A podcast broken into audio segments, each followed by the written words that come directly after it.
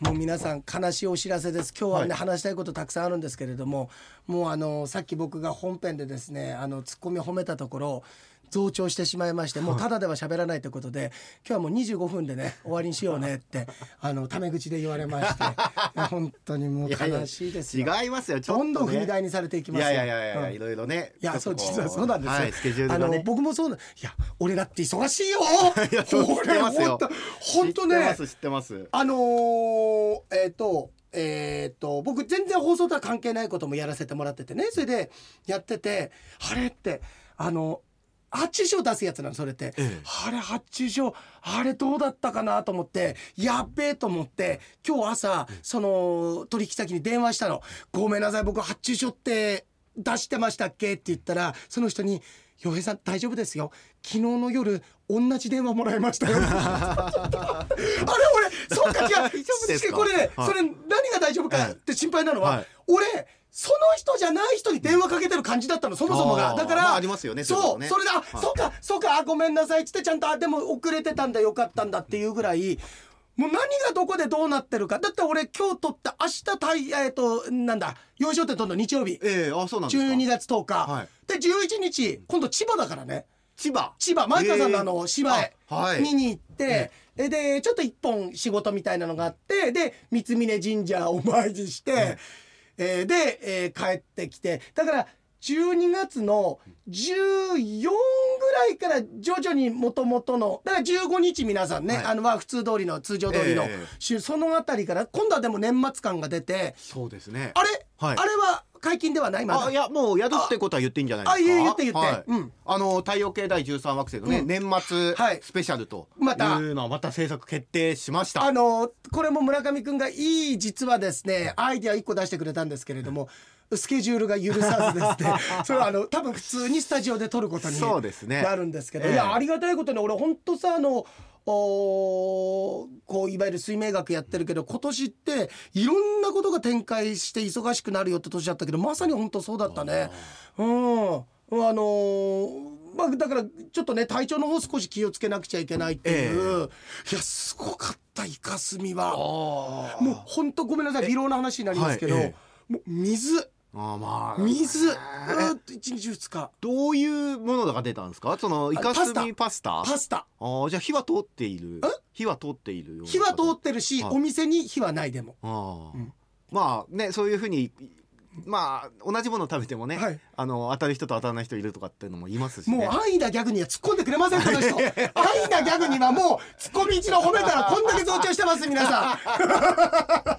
いやでも本当そうさ、ええ。村上君イカスミ食べたことある？イカスミって僕もね、あんまり得意じゃないっちゃ得意じゃなくて、はいはい。ただ、はい。あのなんていうんですか？いわゆるこうイカ丸焼きみたいなのあるじゃないですか、うん。ああいうところに入ってる、うん。そのイカのなんていうんですかね？ゴロっていうんですか、はい。イカゴロ焼きみたいな。あるあるある。ああいうのは好きですけどね。炭はそないです。もそもイカスミってどこに入ってんの？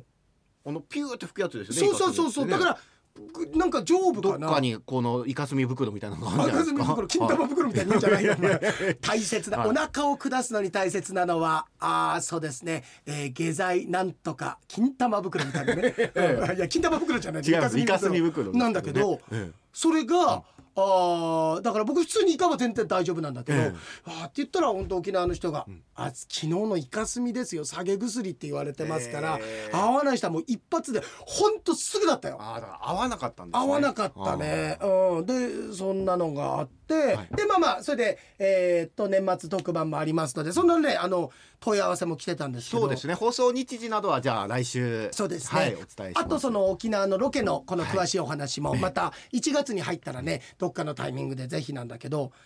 いやもう今日ねちょっとだから話したいこといっぱいあるのさ、え。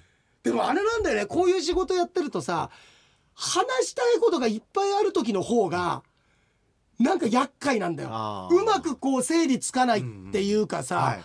どこから話していいか分かんないんだけど、まあ、一番はあの前回の、まあ、前回の振り返りだよ。はい。うー帰ってくる時のいや俺不覚にも村上君と別れた後もフェニックスサイトはちょっと 折に触れて思い出してさ いや面白いなと思ってて、何かっていうと俺がまあ皆さん聞いてるから分かると思うけどみんなあの昔のリスナーさんどうしたんだろうね？登別の秋さんとかさミスター加藤とかさとかって言ったら村上君が「フェニックス斎藤とかね」っていねえよ！って俺言うと そんな聞いたことねえよって言ったのが、はい。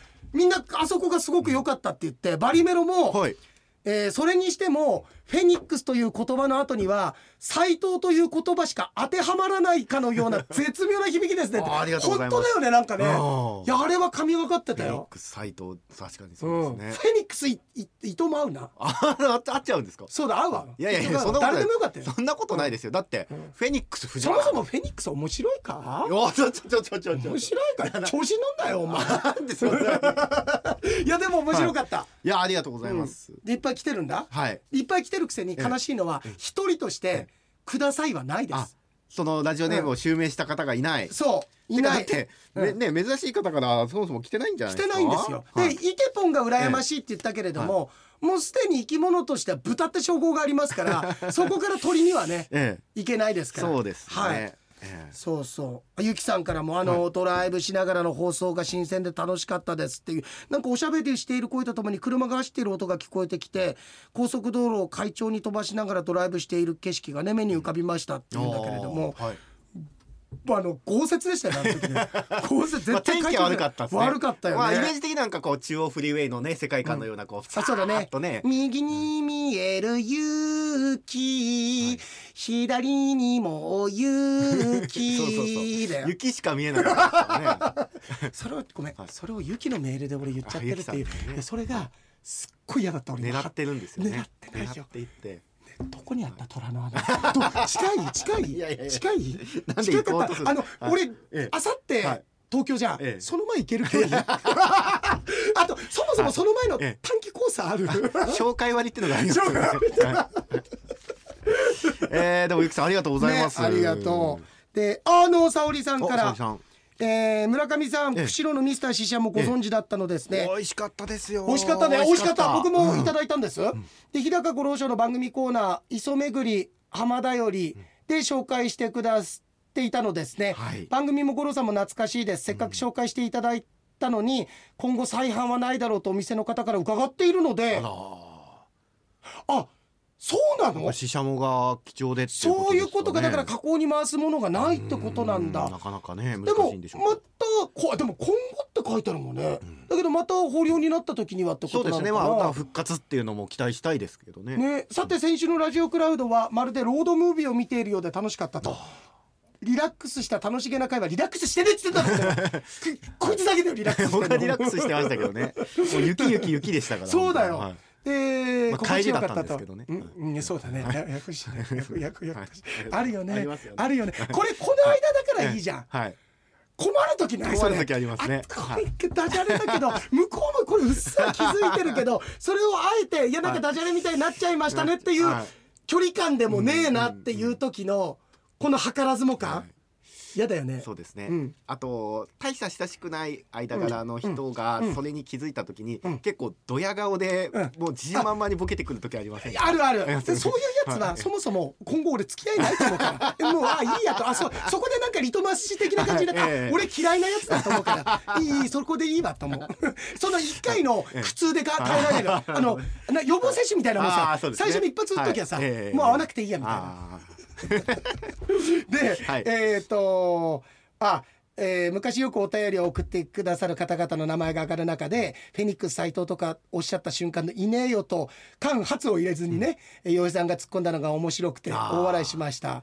心からの「いねえよ」でしたよねーいややっぱりそうですよ。洋平さんのあのいねえよがあってこでもねそですか。ら本当に本当に悟られないぐらいのコンマ0.00何秒の瞬順があったの、何かかぶせるべきなのか。でももう余計なこと言わない。素材だけで楽しんでもらう方がいいのかと思った時に完成されてたからやっぱり素材だけで言ってもらった。もうもう邪魔できなかったもん俺、あうん、かぶせるかって一瞬悩んだんですねだってもう、いやいや本当。だだだけだけ抜けた方がいいかなと思ったけどもういいねよっていう方がいいなって。あそこで何か言ってたら、俺五郎さんに打ち上げでずっと言われてる 絶対いらないよあれは。あそこはななっつってね、はい。ええそう、えーラジオネームフェニックス斎藤を襲名する方が現れるのでしょうか。だからいないのよ、そうなんですよ。ところで洋平さんがフェニックスを歌う吉井和也にあげようかとおっしゃった。あそうか。みんな吉井さんに持ってからだと思ってんのかな。そうかもしれないですね。うんまだ吉井さんからメール来てないですから、はい。まだ大丈夫ですから、ええ。実は私イエローモンキーザ・イエローモンキーのあいいジイエローモンキーっていうのじゃあどうなの？いやザ・イエローモンキーじゃあね。そうだよね、はい。イエローモンキーの長年のファンで、活動休止が明けて再結成してからの東京ドームのライブにも行ってきました。ちょちょっとねこれ俺ねすごいちょっとシンクロなちょっと、ええ。まあ少し行くわ、はい。最近吉井さんはあの咽頭がんが見つかりしかし早期発見だったために大事に至らなさそうでほっとしております。今年は著名な方の訃報に接することが多く寂しい気持ちになりますね。人として生きている限り死は常に取りあ隣り合わせであると分かっているものの切ないですと。で私事ですが今月は父の七回忌お父さんの話よくねさせていただいて、なんかいろいろと同僚の方とか後輩からね、えーあのー信頼されてるお父さんだったっていうのはねあのメール読ませていただいたことあるけれどもさ、はいえー洋平さんに聞いていただいた通り誕生日に私の誕生日に父は亡くなりましたっていう。毎年絶対父の命日を忘れないわけです。あそうだよね。絶対忘れないよね。僕があのかみさんの誕生日と結婚記念日を一緒にして絶対忘れなかったかのように そういうパターンだよね、はい。ええ。ー命日は28日なので年の瀬が押し迫っていて雪の心配のあるため命日はその日ではなくて少し早めの16日に七回忌を催すことにしました。いやだから本当にある意味あの沙織さんとお父様の生まれ変わりってことじゃない、おお父さんがその日に亡くなったから沙織さんが生まれてきたわけでしょ。でそそのその生まれ変わりってだからダライラマ的な感じだと思うのよ、お父さんが亡くならなければ沙織さんっていう人はこの世に生まれてそなかったでではないと思います本当？そういう巡り合わせだったんだうん。ねぐらいでいいと思いますけどね。そうなの？そうですよ。そうなの、はい。お父さんが亡くなったからおぎゃーじゃないの？おぎゃーじゃないですよ。じゃない違います違います。そうだった。はい。で、えー父の思い出話に花を咲かせようと考えてんだって家族で集まって。ねやっぱりねあ書いてあるわ。人が大好きで毎日のように同僚の先生たちと連れて家でどんちゃん騒ぎをしていた父でしたから楽しく集まって飲み交わすの喜んでくれてるんじゃないかなと都合よく捉えております。っていうことなんだけどあのさ今日ちょっと話したかったんだけど明日の洋芸商店で時間あったらちょっとかけたいんだけどあの方も亡くなったじゃん。あのミッシェルガン・エレファント。あ千葉さんですね。千葉さんでしょ、はい。でもうちょっと前っていうかもう十何年前にさあのーえーっと阿部太さんギタリストもさ、あのー亡くなってるんだけど僕そんなにミッシェル・ガン・エレファントのこと詳しくないんだけれどもちょうどデビューして「世界の終わり」のデビューメジャーデビュー曲発表したのが俺の高1とか高2とかそれぐらいの頃なんだよ。で当時えーっと多分なんだけどあのあのーアミューズって CD 屋の方だったと思うんだけど昔がさドン・キホーテあったビルあるでしょ？はい。あとたぬき工事の,、あそこの地下がね CD ショップで俺そこかタワーレコードとかでよく買ってたんだけど、そこの地下で俺買った記憶があるんだけどすごいかっこよかったのあのその「世界の終わり」って、はい。でめちゃめちゃかっこよくて好きで。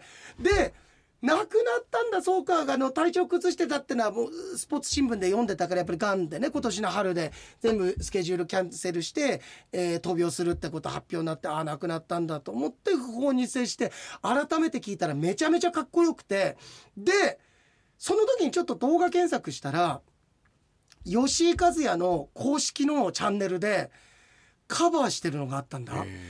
めっちゃめちゃかっこいいよこれあもしかしたらあのあーもう沙織さんも見てると思うんだけれどももう完コピなの。ああの吉井和也節もあるんだけどちょっと似てるんだわやっぱり雰囲気が、ええ。あの似てるってのもあるんだけどすごいリスペクトが感じられる動画で。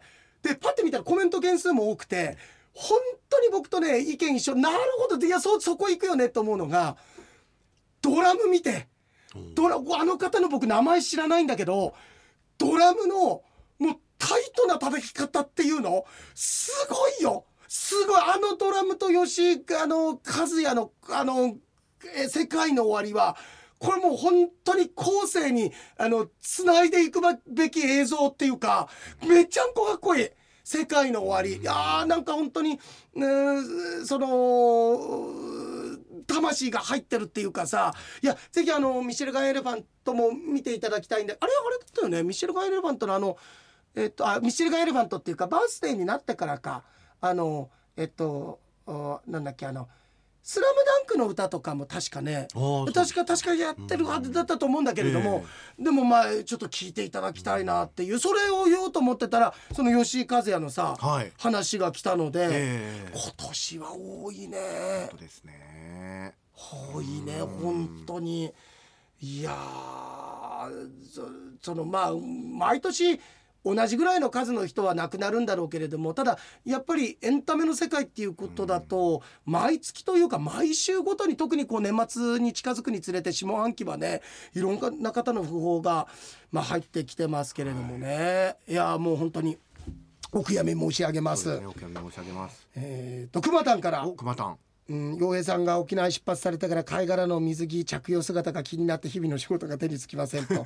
そう村上説だと僕がね写真集撮りに行くんじゃないかって言はい。ってたんだけロど、そう、えー、熊丹食堂からまたあーなんか足別ライスさんのお話も聞けてお米もお海外輸出されてるとのこともう本当1000トンぐらいね、ええ。行ってますからとても頼もしく聞かせていただきました。なんか北海道米のブランド価値がこのように上がっていくのも道民として嬉しい。まあお米だけじゃなくてやっぱり日本ブランドっていう中でも北海道ブランドっていうのはうんちょっとまたワンランク上だからね、そうですよね。北海道っていうだけで、そう。あ旭川からのキロの車内での録音もとてもライブ感満載の楽しかった映像あの音源だったと。え洋井さん村上さんと一緒にドライブしたらこんな感じで話も尽きずに車内は楽しいんだろうなと思いながらとても羨ましく感じてました。フェニックス斎藤にはスピーカーの前で爆笑させていただきました。とありがとうごいやざいます。フェニックまだねチャンスありますから。はいお待ちしてます。えー不死鳥に憧れるブヒブヒ用ですと。うん。池田から来ております、はい池田さん。えー足別ライさんの会議室から楽しかったと。12月限定で一斉が浜部屋にお米を納品するというお話の時の僕がねちなみに月どれぐらいご注文いただくんですか？って言ったら沼田さんが今回初めてなんですけどそれが続けば5トンや6トンいくんじゃないですか？って言ったら僕が「えー、一月ですか?」でですか？って言ったら沼田さんが「あごめんなさい」って言って「あびっくりした。一月で5トンか6トンってびっくりしますよ」って言ったら村上君が「一人でですか?」って言って「もう一人じゃねえよ一人で5トンか6トンってことは少なくともその人すでに1トンぐらいあるよ重機じゃねえんだから 相撲部屋だからねヤンマーさんに行くわけじゃないんだから」ってくだりが大笑いって全く覚えてない俺いやいやいや吉さん言ってましたよ。言ってた、はい。やっていうのが、ええ。あのこんなあの中で時間がなくて、は久しぶりのゲストを呼んでの中で、はい。そんなどうでもいいこと言ってたのお前 今憤り覚えてるよ俺ちゃんと使ってたんだしかも。そうですよ。あの一世一代のボケを村上君の。もうここしかないと。ここカットしたらもう沼田さんと洋平さんの番組になっちゃうと 危機感を覚えたんだろうお前。そうですね。ね。はい。えー、あで競馬のあのあれだね、えー、あなんかやっぱり香港国際競争とジュベナイルの、まあ小生長谷川と申しますの明治も楽しみにしてます。やっぱりフェニックス斎藤もねすごい言ってくれてるよこの後。ね。あらつい先日シンクロがあったんだって、ええ。ちょっとこじつけになってしまうかもなんですがと、はい。お前のメールで部屋の片付けをしていると書いたと思うんですけど片付け中に使わないで取っておいた2000円札が2枚出てきたと。はいこれが何のシンクロかというと、2000円札の表面には沖縄県の首里城のおこれシュレーモンっていうんだっけね？シュレーモンですね。が描かれはいているんです、なので洋平さんが沖縄ロケに行ってる時に2000円札を見つけたというのがちょっとしたシンクロかなと思いました。勝手に人のスケジュール使うんじゃないよシンクロにこの。俺の人生だよいやいや運命の人生にシンクロ使うんじゃないよってますねやっぱり洋平繋さんと。がってないよ、はい。それはなんとか立とうとしてるんですか？らでもう一つがっつりシンクロなんだって、はい。今度はこっちがっつりシンクロの、ち昨日、中標津に行く用事があって、はい。道中 YouTube で音楽を聴きながら行ったんです。ちなみに自分のスマホの料金プランはデータ通信量を2ギガにして家では光回線の w i f i を使うようにして料金を抑えているんです、はい。なので外で YouTube をがっつり使っちゃうとデータ通信量オーバーすると。あ2ギガぐらいすぐいっちゃいますからね。ね、なので使いすぎないように調整しながら外で使ってるんです、はい。昨日は YouTube で自分が昔よく聞いていたトミー・フェブラリーとトミー・ヘブンリーの曲を聴きながら運転してて、はい。途中でギガ数節約のため止めたんだって、はい。その時かかっていたのがアニメ「銀魂」の初代オープニングの「プレイ」って曲だったと。まだ聞きたいけど仕方ないなと思ってラジオに切り替えたんです。その時間はリクエストプラザ8時台の後半でアニメの曲特集をやっていたみたいで自分が聞き始めた時は北谷宏さんの「WeGo」がかかっていたんですがその次の曲がトミー・ヘブリンの「プレイ」だったんですと。銀魂のオープニング曲なので有名だと思いますがでも自分はトミー・ヘブリンのファンですけど正直銀魂で言うとドズとかの方が有名で人気あるのかなと思っていると「銀魂」のオープニングはたくさんのアーティストが歌っている中トミー・ヘブリーのプレーが聞きたいと思っていたタイミングでかかるってすごいシンクロだなって思った話でした。すみません文章でうまくまとめられませんでしたって確かに長い割にはそんなに面白くないいやいやいやすごいじゃないですか。いやこのシンクあよかった。とえっといつだろう？何曜日だろうねこれね。そうですね。その時のええ。そのえっと今なんだっけ？はいリクエストプラザ的なね名前。リクエストあリクエストプラザ、はい。リクエストプラザのはい。この人にあのブヒブヒ用のシンクロもあげますか？ああまあ僕とも。奈良まなみさんか。あ奈良さんです。村奈良さんと。岡さんかあとチャンネルあったね。あ。よかったね。村岡さん奈良さんチャンネルあったね。いやいやいやよ。かったよかった。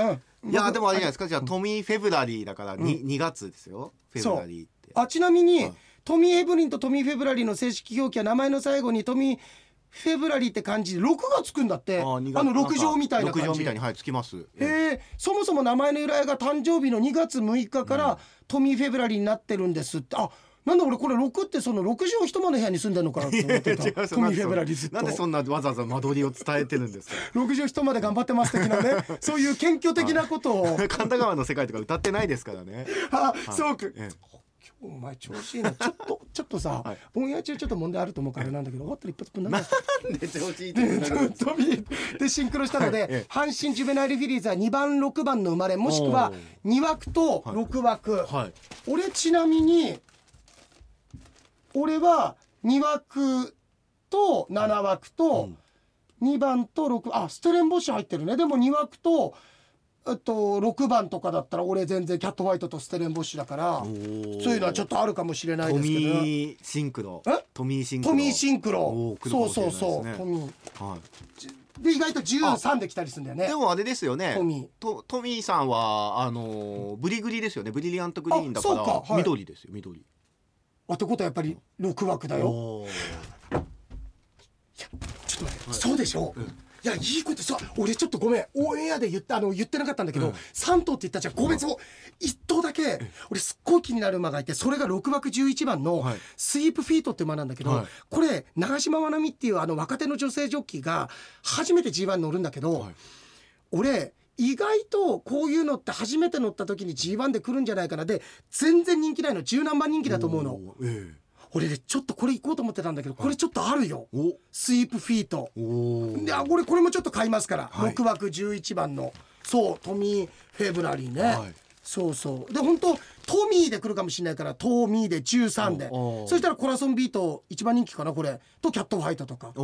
なんかそのあたりちょっと面白いかもね。そうですね。そのあたりのね、はい。でそんなんであとまだ5分ぐらいありますよ、はい。えーとカオルさんからもカブさんありがとうございます。珍しく外での録音新鮮でした、ね。地上波でゲスト出演って今までありましたでしょうかって。T スクエアの安藤さんがゲストは。あれはでも本編じゃないそうですね僕インタビュー迎えて。で、えー、枝太郎兄さんなどは地上波以外では飛び入り含めてゲストもあったと思いますが、でも確かに。本番本編なかった本編でっていうのはないかもしれない、俺もやっぱりちょっと保身があるからやっぱり本編でちょっと出し切れないところがあるのであの人を自分の今後のあのはい芸能生活を考えると、ええ。まあ、本編出してね あの経歴に傷をつけたくない 番組に傷をつけたくないから。本編じゃないのかよみたいなことを枝太郎さんがこう突っ込んでいたっていう記憶はありますからさあね多分。あそうかそうか、で思い当たりませんと本当ええそうだね。じゃあやっぱりライスさんが最初ですね。さあライスさん、はい。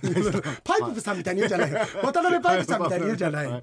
で村上さんとお二人での足別旅他にどんなところを出かけたのでしょうか。これがあのあそこですよ。まあ上川神社と、はい。えーっとねあこれはええ。本編でも言ったけど、はい。あのジンギスカンね、はい。大黒屋。旭川のねジンギスカン屋さん。あのススパイスうまいよね。ね。スパイスも、あの時も本編言ったっけ？あ言ったよ、ええ。あのジョクライド言ったよね。まあ多分澤田さん言ってくれるだろうと思ったから まあ注文したね。いやいや。まあ注文した。結構な量食べましたよ、まあ食べましたね。ごちそうになっちゃいましたね。そう、はい。あでイベントあで私は今年キラキラフェスタと高橋義彦さんのトークショーで2度訪問したと足別。おうえイベント以外は横市フロマージュと丸富食堂ぐらいしか行ってないので、ええ。横市フロマージュって同級生の実家だわ。ええで正直足別にあまり貢献できてない感じ。いや来てくれるだけでもね、うんキラキラフェスタの花火素晴らしかったな。いやほんとすごかった。今年は晴れ引き寄せてるよ。本当に警報級だったのにその半径2キロぐらいだけ雨降らなかったんだからはあ。イベントの時。で今回の沖縄の2日目のロケもあロケもはい。暴風雨だったんだけど、ええ。予報。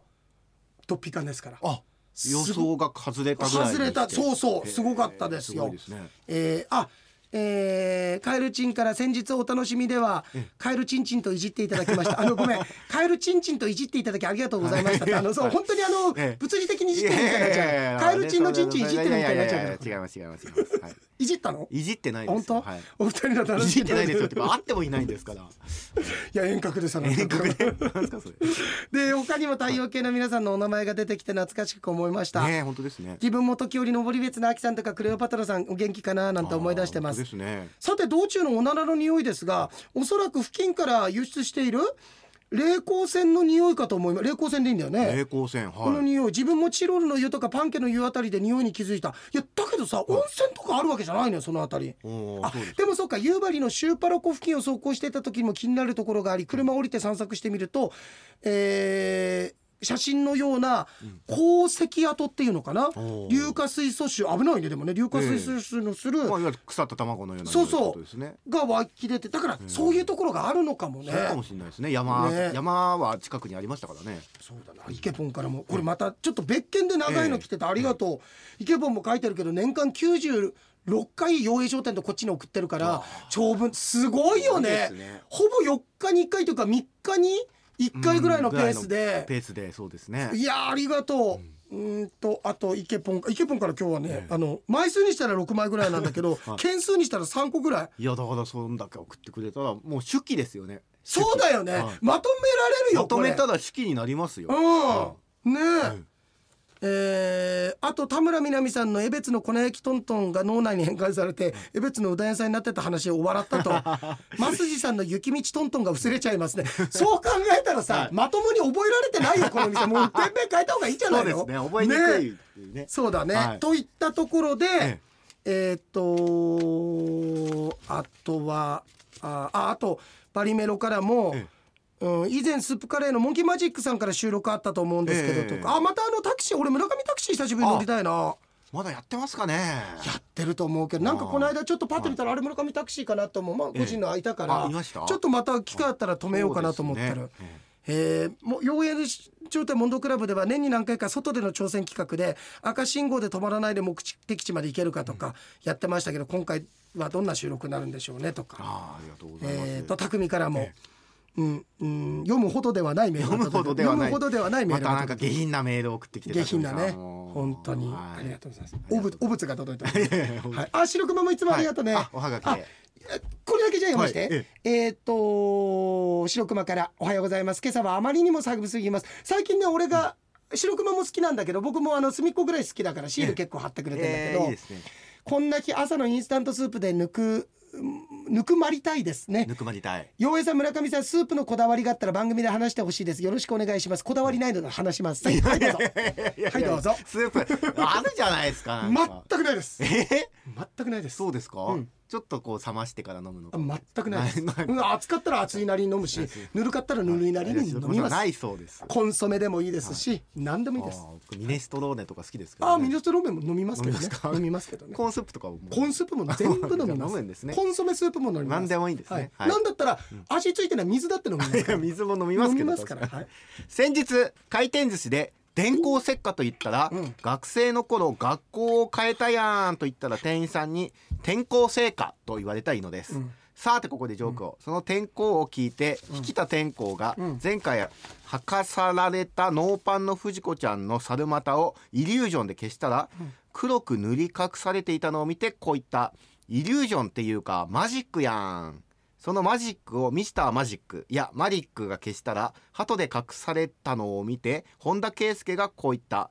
マジックっていうか鳩トリックやん。そのトリックを見破り鳩が消えたノーパンの藤子ちゃんを見て興奮したのか大きくなったのはここだけではないやんとマギー・シンジが手品でこう言った、うん。